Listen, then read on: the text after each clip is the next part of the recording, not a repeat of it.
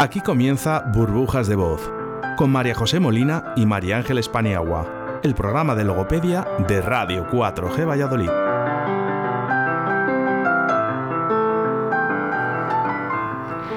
Hola, muy buenas tardes. Estamos otra vez con vosotros. Esto es Burbujas de Voz. Yo soy María José y me acompaña, como todas las tardes, María Ángeles Paniagua. ¿Qué tal, María Ángeles? Muy buenas tardes, María José. Pues muy bien. Eh, te voy a quitar un poquito, un poquito la palabra. Perfecto. Voy a contarle a los oyentes que ya se resolvió la semana pasada el concurso. Te iba a preguntar, digo, a ver Sí. si lo habían acertado. Sí, lo han acertado. Lo han acertado. Eh, ya dije ayer en el lapicero azul que lo ha acertado, curiosamente, Muriel Ortega, que es esa niña que, que fue seleccionada por las ilustraciones para, para, para ilustrar el, el Icabor, el, el libro que, la- que ha lanzado Rulin en, aquí en España. Y, y sí, lo adivinó. Adivinó que la directora y locutora de Burbujas de Voz es María José Molina y adivinó que, que el parentesco que me une con el locutor del programa de fitness es que es mi hijo. Entonces, como he visto que, que lo escuchan, pues he lanzado otras dos preguntas que no tienen que ver esta vez contigo, pero voy a decirlas. Perfecto. ¿Cuáles Eh, son esta semana? Esta semana tienen que ver con nuestro técnico de sonido y entonces... eh, a ver si me la sé. eh, él es Óscar Arratia y hace por todas las mañanas directo Valladolid de 10 a 2, pero los jueves por la tarde, mañana, mañana, de 7 a 8, hace otro programa de radio. Le ¿Cómo tiene la camiseta. Pues se quiere acercar todo el mundo aquí, lleva puesta una camiseta con la publicidad, así que es fácil. Y la segunda pregunta es mi compañero de En un lugar de la panza, ¿cuál es su profesión de verdad? Porque él viene aquí a la radio a hacer su programa, pero no es su profesión. ¿Cuál es su profesión? Esas son las dos preguntas. Premio. Dos botellitas de vino. Así Uh. que todo el mundo a escucharnos. ¿Dónde hay que mandarlo? Pues en lapicero azul punto radio r r 4g arroba gmail.com y voy a aprovechar para que me han dicho que recuerde que ahora ya estamos solo en el 87.6 voy a dar los teléfonos María José que no les damos nunca. El teléfono de la emisora es el 983 50 7331 repito 983 50 7331 y si lo que queréis es mandar un WhatsApp pues al 681 07 22 97. Ya sabéis que estamos en Twitter, que estamos en Facebook, en Instagram y en todos los sitios que nos queráis escuchar. Venga, vamos Perfecto. Pues primero vamos a ir con una música y luego ya continuamos con el programa.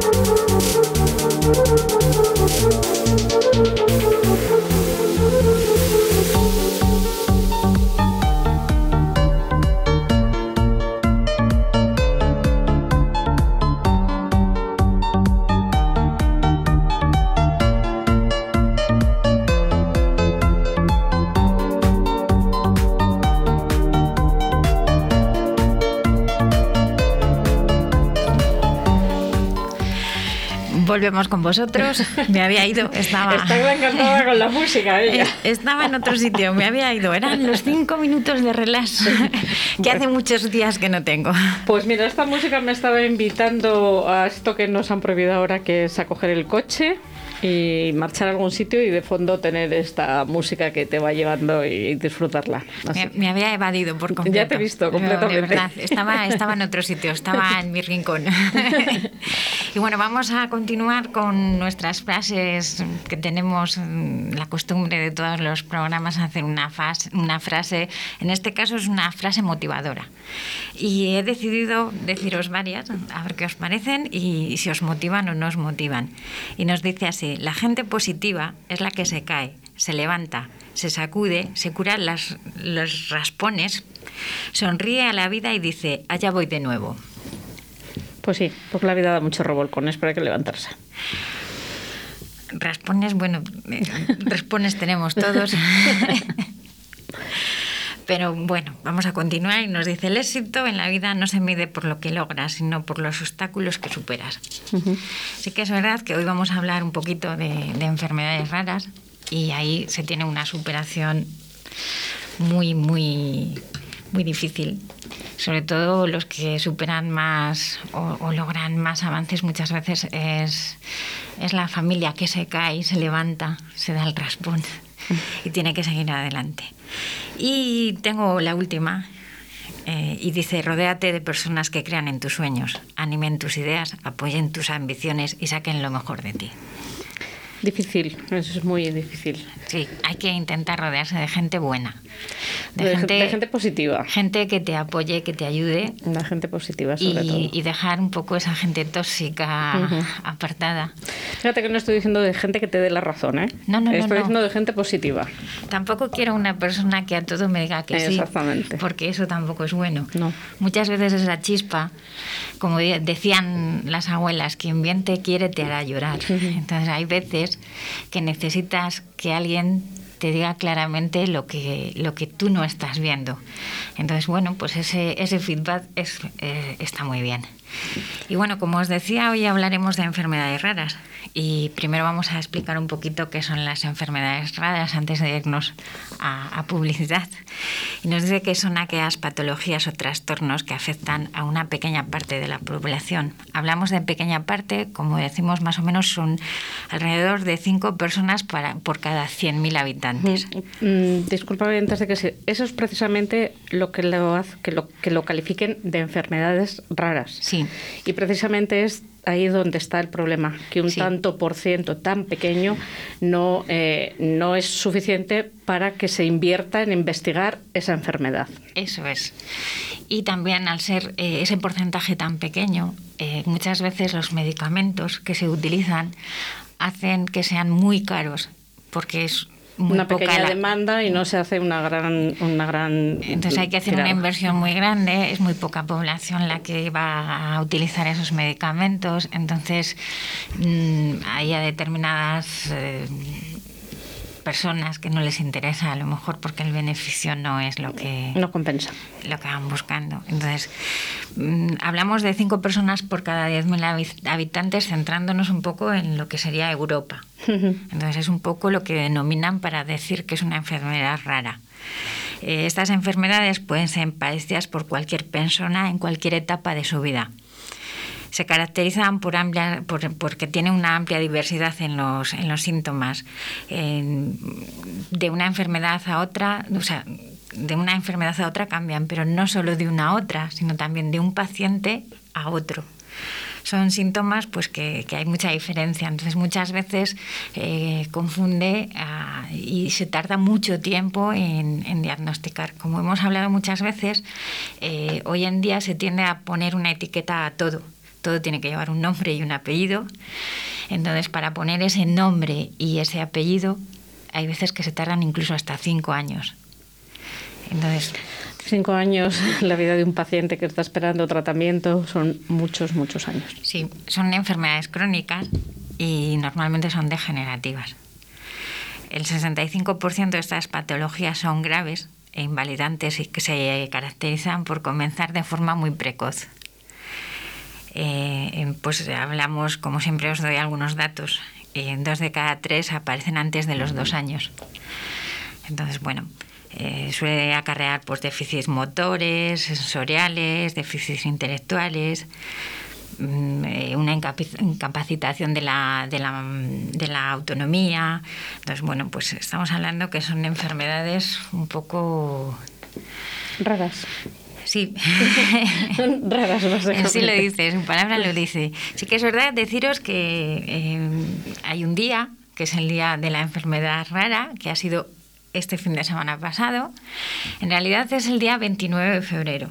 Lo que pasa que, bueno, pues como son enfermedad, enfermedades raras, decidieron que fuera el 29 de febrero, porque también es un día raro.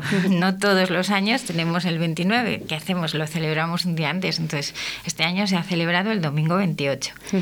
Entonces, me ha parecido interesante porque son enfermedades que, mm, al ser raras, pues muchas veces no sabemos ni que existimos, lo sabe a lo mejor la, familia, la persona que lo tiene.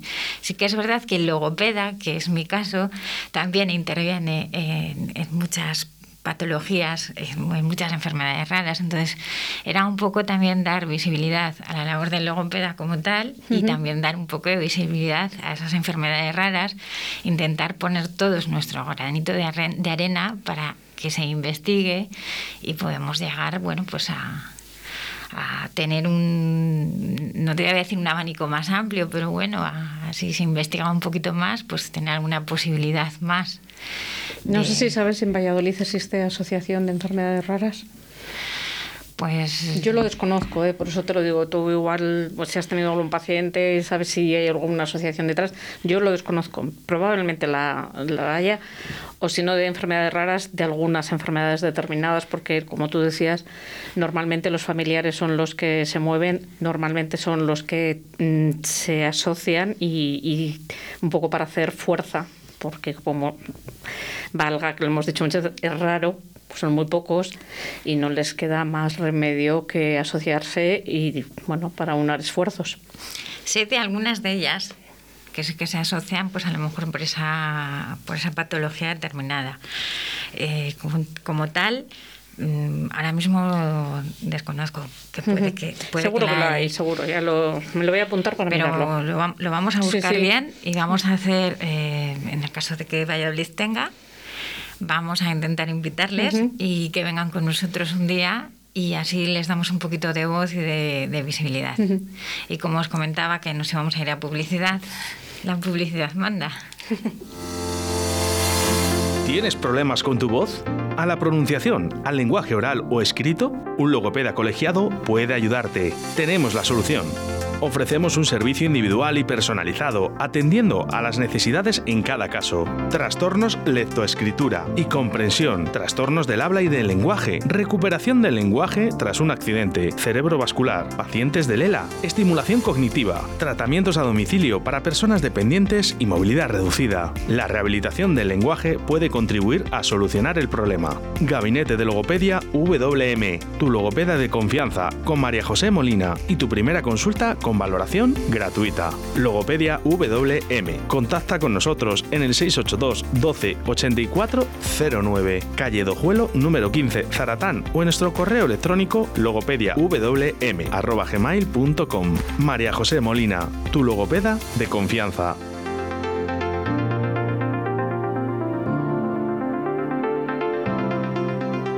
¿Quieres un espacio único, saludable y accesible? Arista, Construcciones y Reformas tiene la solución. Te ofrecemos la creación de proyectos personalizados de reformas para construir espacios únicos y sostenibles. Adaptamos los hogares a la nueva situación sanitaria por si tienes que trabajar o estudiar en casa. Creamos espacios de ocio en familia y el cuidado de tus mayores. Además, transformamos tu terraza y jardín a tus necesidades. Contáctanos en reformas@aristaconstrucciones construcciones.com. Arista, una empresa diferente para una reforma única.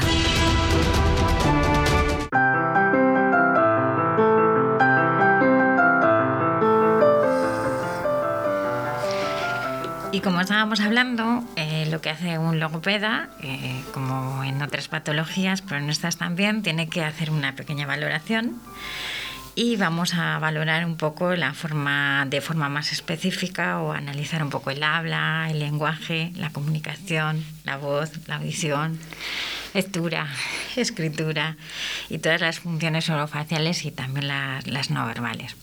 Entonces sí que es verdad que nosotros a lo mejor eh, trabajamos muchas patologías, ya hemos hablado de algunas aquí. Hay algunas que a lo mejor eh, tienen, bueno, pues es una enfermedad rara y aparte sale, como si diríamos, una segunda, una secuela que también viene por esa inicial que hay que tratar. Nosotros lo que más tratamos son enfermedades neuromusculares, que son las más numerosas dentro de, estas denominadas enfermedades raras. Y las, la mayoría de las alteraciones crónicas de estas enfermedades, bueno, pues como os decía antes, no tienen curación. Eh, lo que nosotros tratamos de hacer es mejorar la calidad de vida ralentizar en lo que podemos muchas veces y estamos hablando pues que algunas de ellas causan disfagia que creo que, que ya sabéis lo que es. Sí, sí pero no me hagas memorizar. Sí. Tenemos que potenciar un poquito la autonomía del paciente. Entonces, bueno, pues vamos a trabajar con eso. Hay veces que tenemos que jugar con juegos de dinero claro, eh, a mí mira, me parece muy importante el tema de tratar la autonomía con, pacientes porque yo creo que muchas veces lo que les preocupa a las familias, lo que le preocupa sobre todo a los padres, es el día que yo falte. Eh, que cómo va cómo va a ir esto porque aunque tengan hermanos pues bueno pues mm, eh, aunque suene un poco feo, pues los hermanos tienen que hacer su vida. Y yo creo que esa es una, una gran preocupación por parte de, los padres, qué es lo que va a pasar con, con, mi hijo que tiene esta enfermedad el día que yo no esté. Entonces me parece que fomentar la autonomía es importante. Los temas pues lo que estás hablando juegos de dinero sí hay que jugar con dinero porque hay personas pues que debido a a la patología que tengan, pues muchas veces eh, a la hora de ir a, un comercio o a comprar algo, pues eh, no saben muy bien la vuelta que le tienen que dar o el dinero que tienen que dar, porque hay personas pues que en su día a lo mejor sí controlaban muy bien eh, pues esas vueltas, esos dineros, pero luego llega un momento que no, o no lo han controlado nunca, entonces también tenemos que hacer un poco, pues como diríamos, ese juego de tiendas que hacíamos cuando éramos pequeños. O sea, es un poco el, juego simulado, eh, un poquito ponerte también en, lugar de, la persona que tiene que ir, las formas, cómo tiene que actuar, o sea, un poquito,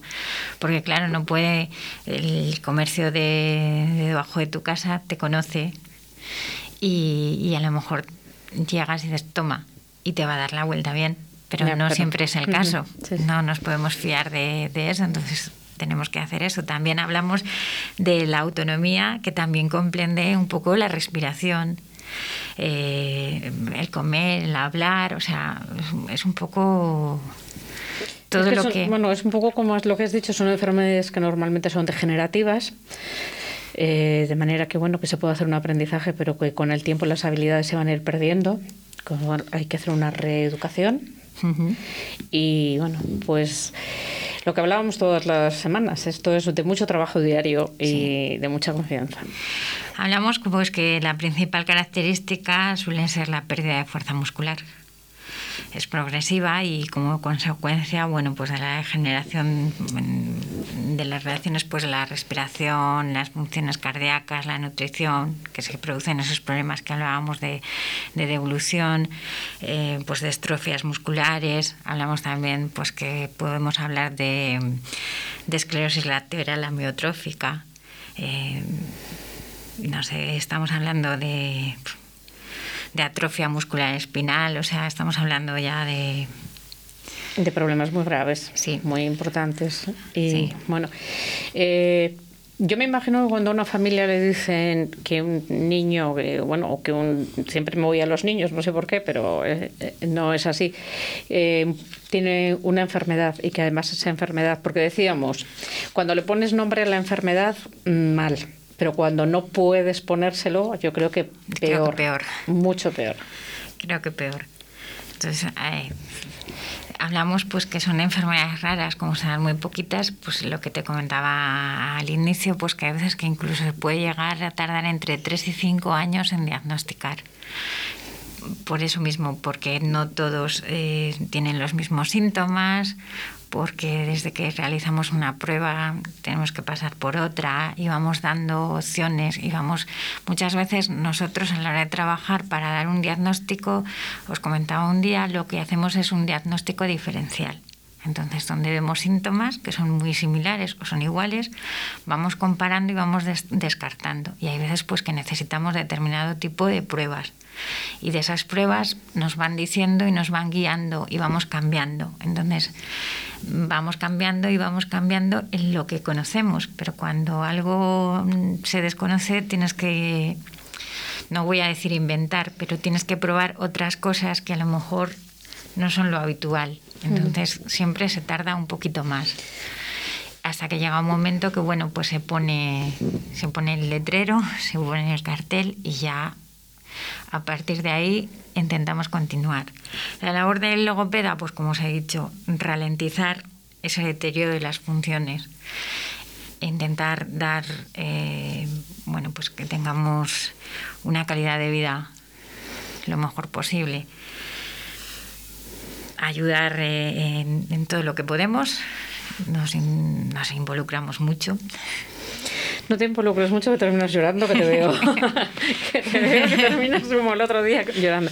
Voy a aprovechar para decir que durante la publicidad ha entrado el técnico decirnos que sí, que existe asociación y que, que él, eh, les ha entrevistado y, que, bueno, desde aquí les mando un saludo y les invito a que por favor se pongan en contacto con nosotros o nos digan la forma de que nosotros nos pongamos en contacto con ellos para que puedan acudir al programa y que nos pues den... para nosotros sería un placer pues invitarles y poder poner nuestro ganadito de arena en, en que sea un poco más visible las enfermedades raras.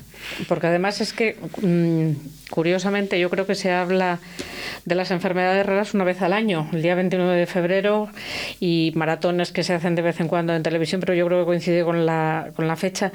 Pero no se habla, no es. A mí me llama mucho la atención, y lo voy a decir con todos mis respetos, eh, la Asociación contra el Cáncer, que se mueve muchísimo, y la verdad es que es una gozada cómo trabajan, cómo recaudan, todo lo que mueven, los maratones. Pero yo algunas veces digo, si ellos ya funcionan perfectamente, podían hacer como, un, como una sucursal para, para otras enfermedades que no, que no tienen tanto, tanto nombre.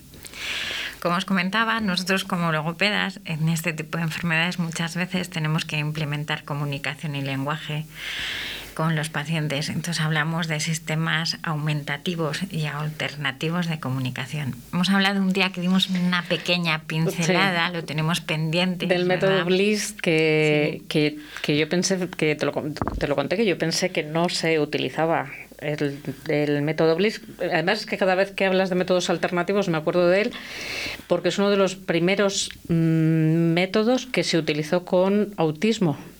Yo lo estudié en la carrera porque tenía mucho que hice un trabajo sobre ello porque me llamó muchísimo la atención cómo se maneja. Es un método muy sencillo de pictogramas y de dibujos y, mm, en muchísimas películas sale eh, pues niños que tienen síndrome autista o espectro autista, perdón, espectro autista.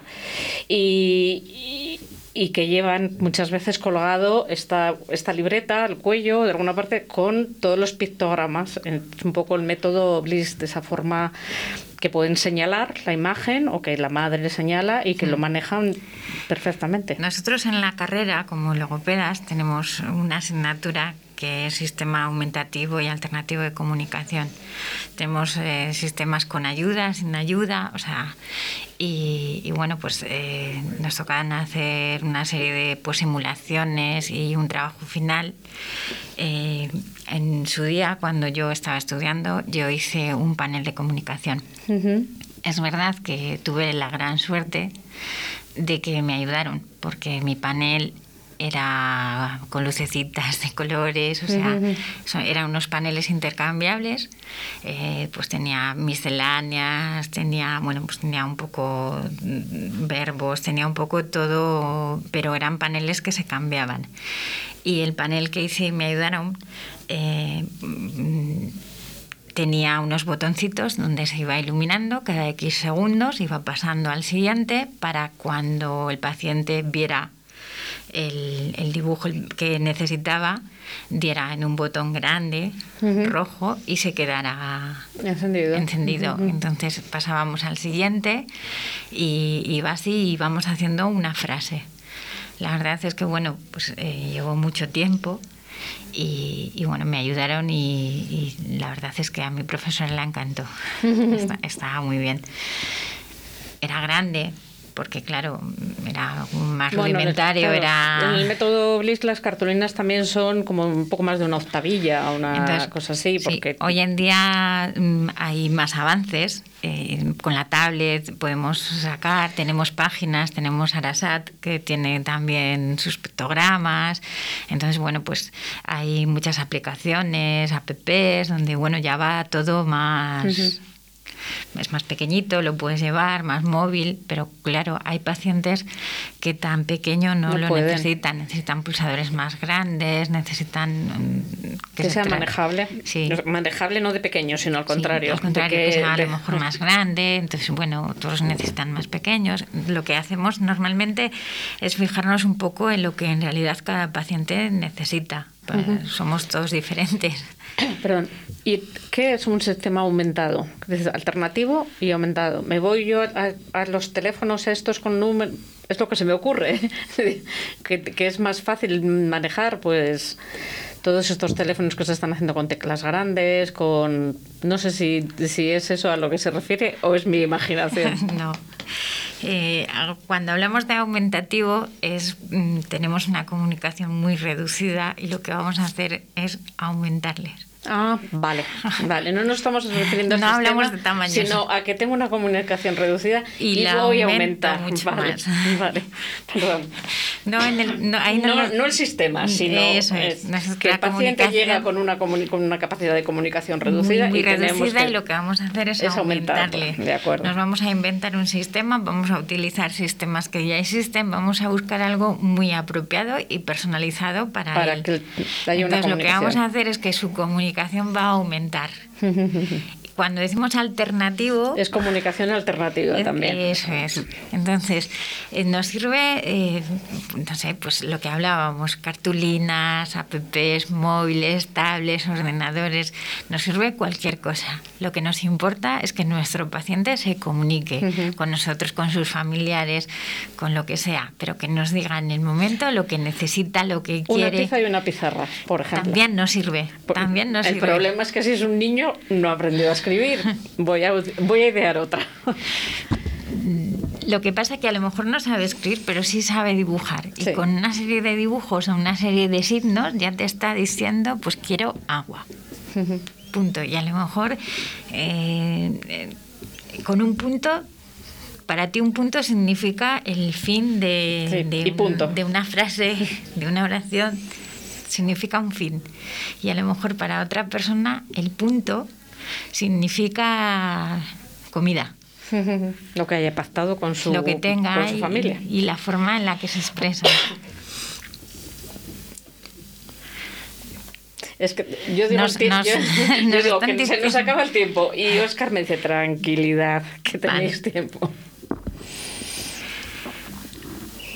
No sé si me quieres hacer alguna pregunta. No, no, no, no. Eh, me estaba acordando ahora porque yo te escucho mm, y pienso a la vez, aunque parezca mentira, cuando estaba hablando del, del método Bliss, que mm, una pelea que, que, yo hago desde alguna vez desde el lapicero y que yo creo que aquí también la hemos hecho, eh, del lenguaje de signos que tenía que ser obligatorio. Opino que tenía que ser obligatorio hasta, por lo, por lo menos, determinadas, eh, no todo saber todo, que sería buenísimo, pero eh, en el colegio, igual que aprendemos inglés y sabemos un poquito de inglés, pues en la lengua de signos igual saber un poquito. A mí me parece que tenía que ser, por ejemplo, en, eh, pues para los logopedas en vuestra carrera me parece que tenía que es fundamental. nosotros tenemos una asignatura y salimos eh, con una serie, una noción, un conocimiento. Así que es verdad que pasa como todo, igual que nos pasa con, con el inglés y el francés, que si no lo practicas llega un momento que hay cosas que se van. Yo lo aprendí perfectamente. Yo cuando supe que me iba a quedar sorda, eh, fui aquí a la Asociación de Sordos que había en la calle Santuario, que lo hacían para personas que, que, nos íbamos a quedar sordas, y lo aprendí, pero te voy a contar una anécdota que yo cantaba la zarzamora, llora que llora, con lenguaje de signo, porque para terminar el curso teníamos que preparar una actuación, y yo preparé la zarzamora. Y me da muchísima rabia porque hoy en día se me ha olvidado absolutamente todo. Te la, te la acabo de decir. Pues, pues, o sea, es, me parece No que yo tengo claro que mi obligación era haber continuado con ese aprendizaje y, y- y practicando, pero como luego tampoco he tenido, ni he trabajado eh, con niños sordos, ni, ni, con, ni he tenido, no he tenido necesidad de utilizarlo, pues se me ha olvidado y me da muchísima pena. Nosotros, ya te digo, si te sales con unas nociones y, y, bueno, pues buenos días, buenas tardes, buenas noches. La zarzamora no. La zarzamora no, a mí la zarzamora no me ha tocado. Eh, chocolate. Dinero. Mm, Luego Más, es increíble me, me acuerdo es- porque... es increíble cómo lo hacen ellos. ¿eh? Me una- acuerdo y luego, bueno, pues eh, nosotros en mi promoción tuvimos la suerte de tener una compañera que había hecho intérprete de signos, si no, si no me equivoco. Entonces, bueno, ya sabía más. Nuestro profe dominaba, dominaba mucho. Entonces, bueno, aparte de lo que entraba en, en Temare, pues luego siempre alguna vez eh, te explicaban un poquito más, aumentaban un poquito más. Entonces, bueno, era súper interesante. Bueno, pues yo animo aquí si nos está escuchando algún profesor de universidad de logopedia, me parece también interesante para los médicos y sobre todo para los maestros, pues que a ver si en un plan de estudios est- en algún año de estos lo, lo incluyen. Sé que hay cursos también y que, que en la Facultad de Valladolid, Sí, les hay, pero este año, por ejemplo, no, porque estoy, estoy pendiente. sé que por el... Y, pero de este año, de momento, con todo eso, eh, con la pandemia y demás, Sí. no, no se han convocado. Pero sé que existen. Este año, de momento, no ha salido. Luego comentaros que, bueno, como logopedas, lo que solemos hacer también es trabajar en los equipos multidisciplinares, que son súper importantes a la hora de determinadas patologías, porque trabajar con otros compañeros eh, que se dedican pues, a fisioterapia, como hablamos un día, en neurólogos, otorrinos, o sea, formar eh, un equipo es súper importante. Y, y todos tenemos nuestro hueco, nuestra parcelita. Entonces, eso es muy, muy importante y sobre todo en este tipo de, de enfermedades eh, hay, que, hay que trabajar en, en En este tipo equipo. de enfermedades, además, yo creo que los que el paciente, por supuesto, pero la familia necesita un, un Y creo apoyo, que ¿no? ahora ya no nos queda nada más de tiempo. Nos están, nos están riñendo por ahí que nos hemos pasado, me parece que nos están diciendo. Entonces agradeceros que nos escuchéis. Os, os emplazamos para la semana que viene aquí en Radio 4 Valladolid en la 87.6. Y, atentos a las preguntas, ¿eh? Sí, que sí. yo tengo ahí dos, dos botellitas de vino para el que los acierte. y muchas gracias, María Ángeles, por acompañarme. Encantada, ya lo sabes.